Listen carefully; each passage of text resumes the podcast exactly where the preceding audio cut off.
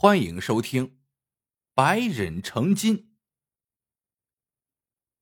早年间，冀北以东有个小村子，叫芒长村。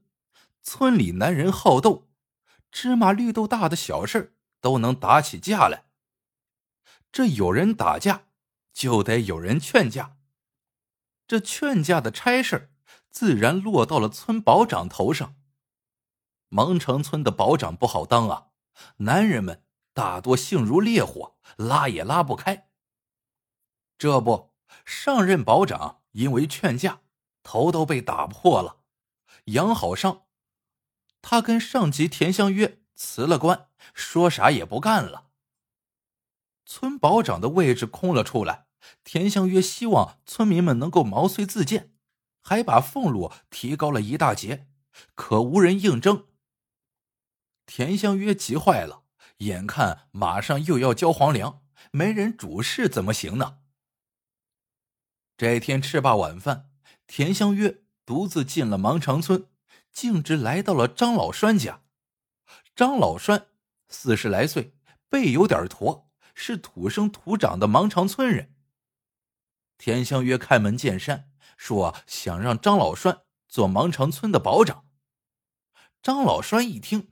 把头摇得跟拨浪鼓似的，田香约耐心的说：“我知道老哥你脾气顶好，待人和善，万事能忍。村里不是都喊你张万忍吗？常言道，小忍成人，大忍成佛。老哥是有福之人，就受累出来挑个头，全当是造福全村百姓了。”张老栓犹豫半天，勉强应承下来。谈完公事，张老栓说：“田香月，后天我儿子狗娃娶媳妇儿，您过来喝杯喜酒啊。”田香月一口答应。田香月走后，张老栓一家子炸开了锅，都觉得张老栓不该当这个保长，吃力不讨好。张老栓没吱声。拿着烟袋锅子就出门溜达去了。转眼到了狗娃娶媳妇儿的日子。晌午过后，道贺的人陆陆续续上门。狗娃穿一身崭新的衣裳，站在院门口迎客。没一会儿功夫，院子里就坐得满坑满谷。张老栓亲自掌勺，烧几样硬菜款待宾客，正忙得不可开交。忽见狗娃闯了进来，大叫道：“爹，出大事了！”张老栓白了狗娃一眼：“大呼小叫的，火燎你屁股蛋子了！”说着，将锅铲子一放，往外走去。狗娃跟在后面说：“来了一高一矮两个汉子，吵着进来喝喜酒。”张老栓赶到院门口一看。只见围了一拨人，当中一高一矮两个汉子，一袭白衣，头上还戴着个白帽子，在一团红色的院子里格外的扎眼。张老栓拨开人群，冲二人一拱手说道：“二位爷，这是要……”高个子说道：“您是当家的吧？刚好来给俺们评评理。既然是喜宴，俺们遇上了。”凭啥不能进来讨杯喜酒喝呢？人们的目光都聚集到了张老栓身上，都知道他能忍，但这回自己家里办喜事，两个披麻戴孝的非要闯进来，实在是不像话。芒城村有规矩，逢红白喜事绝不能打架，大家伙都等着看他能怎么办。甚至有人起哄：“张保长，叫人进来。”沾沾喜气呗。张老栓揣摩了一下，笑嘻嘻的说：“承蒙二位爷瞧得起，里面请。”狗娃气鼓鼓的想上前去阻止，张老栓瞪了他一眼，他立马不敢动了。高个子大踏步往院子里走去，说道：“还是当家的敞亮，这才是待客之道嘛。”矮个子也跟着进了院子，张老栓亲自招呼：“二位爷请入座，马上就要开席了。说罢，正要赶回灶台，高个子却拦住了他，笑着问：“当家的，请问上席在哪边？”这话一下子引起了满院客人的不满，纷纷指责二人不懂礼数。狗娃气坏了，冲上来揪着高个子骂道：“让你们进来喝喜酒就不错了，还想坐上席？瞧把你美的！”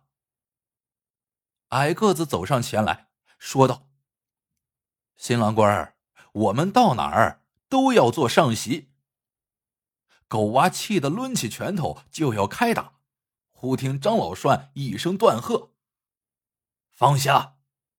转而他冲二人说道：“二位爷，请上席。”说着，他亲自引着二人在上席坐了下来。院子里的人都傻眼了，有的人佩服张老栓肚量大，有的人骂他软蛋没骨气。所有桌子都坐满宾客后，一道道硬菜摆了上来，宴席开始了。酒过三巡，高个子喝高了，颤颤巍巍的走到张老栓身边，说道：“当家的，俺们兄弟是外乡人，天色已晚，想借宿一晚。”矮个子也蹭了过来，扶着张老栓的肩膀说：“当家的，俺们兄弟有个请求。”张老栓说道：“只要能办到，小老儿一定满足。”高个子、矮个子二人相视狡黠一笑，高个子冲张老栓耳边小声说了。张老栓听完，立马愣住了。狗娃连忙上前，张老栓将二人的要求说了。狗娃咋咋呼呼的说：“啥？让俺把喜床腾出来给他们？”整个院子里再次炸了锅，亲家公脸都黑了，气得连连灌闷酒。张老栓赶紧上前解释了一阵子，走过来冲新人说：“委屈一下，你俩今晚去你弟弟房里睡。”狗娃气得吹胡子瞪眼，撸起袖子，打算教训一下这两个不知礼数的人。张老栓瞪了他一眼，不怒自威：“大喜的日子不许打人，照俺说的去做。”狗娃不敢忤逆亲爹，只得回屋哄新娘子。少时，张老栓领着高个子、矮个子缓缓进了新房。屋里粉饰一新。点着红烛，喜床是新打的，铺着绣着鸳鸯的喜被。二人不客气，脱了鞋子，钻进被窝里，倒头就睡。第二天，新媳妇勤快，起了大早，做了早饭，众人也都起床了。张老栓盛了绿豆稀饭，刚要坐下，想起一高一矮两个外乡人还在新房里睡着呢，八成是昨晚喝高了。连忙叫狗娃过去喊二人起来吃早饭。狗娃气呼呼的放下手里的馍馍，来到新房门口敲门：“爷们儿，太阳晒屁股蛋子了，俺爹让你们起来吃早饭。”连敲几声，无人应答。狗娃直接踹开门走了进去。他瞥了一眼新房，杀猪似的尖叫道：“爹呀！”众人冲进新房一看，都愣住了。只见床上躺着一高一矮两个金人通体耀眼夺目，一个胸口上刻着“白人”，另一个刻着“成金”，分明就是昨天那两个外乡人。狗娃惊讶的说：“爹呀，俺们家发财了！俺刚才咬过了，是金子，不假。”张老栓没吱声，嘴里默念“百忍成金”这四个字，望着床上的金人若有所思，随后恭恭敬敬的磕了几个头。消息不胫而走，大伙纷纷过来瞧稀罕。张老栓把金人给化了，将这些金子平分给了大伙。不知咋的，待张老栓正式上任之后，村子里别说打架斗殴，就连个拌嘴的都没有了。芒长村的男人们都变得谦和了起来。好了，这个故事到这里就结束了。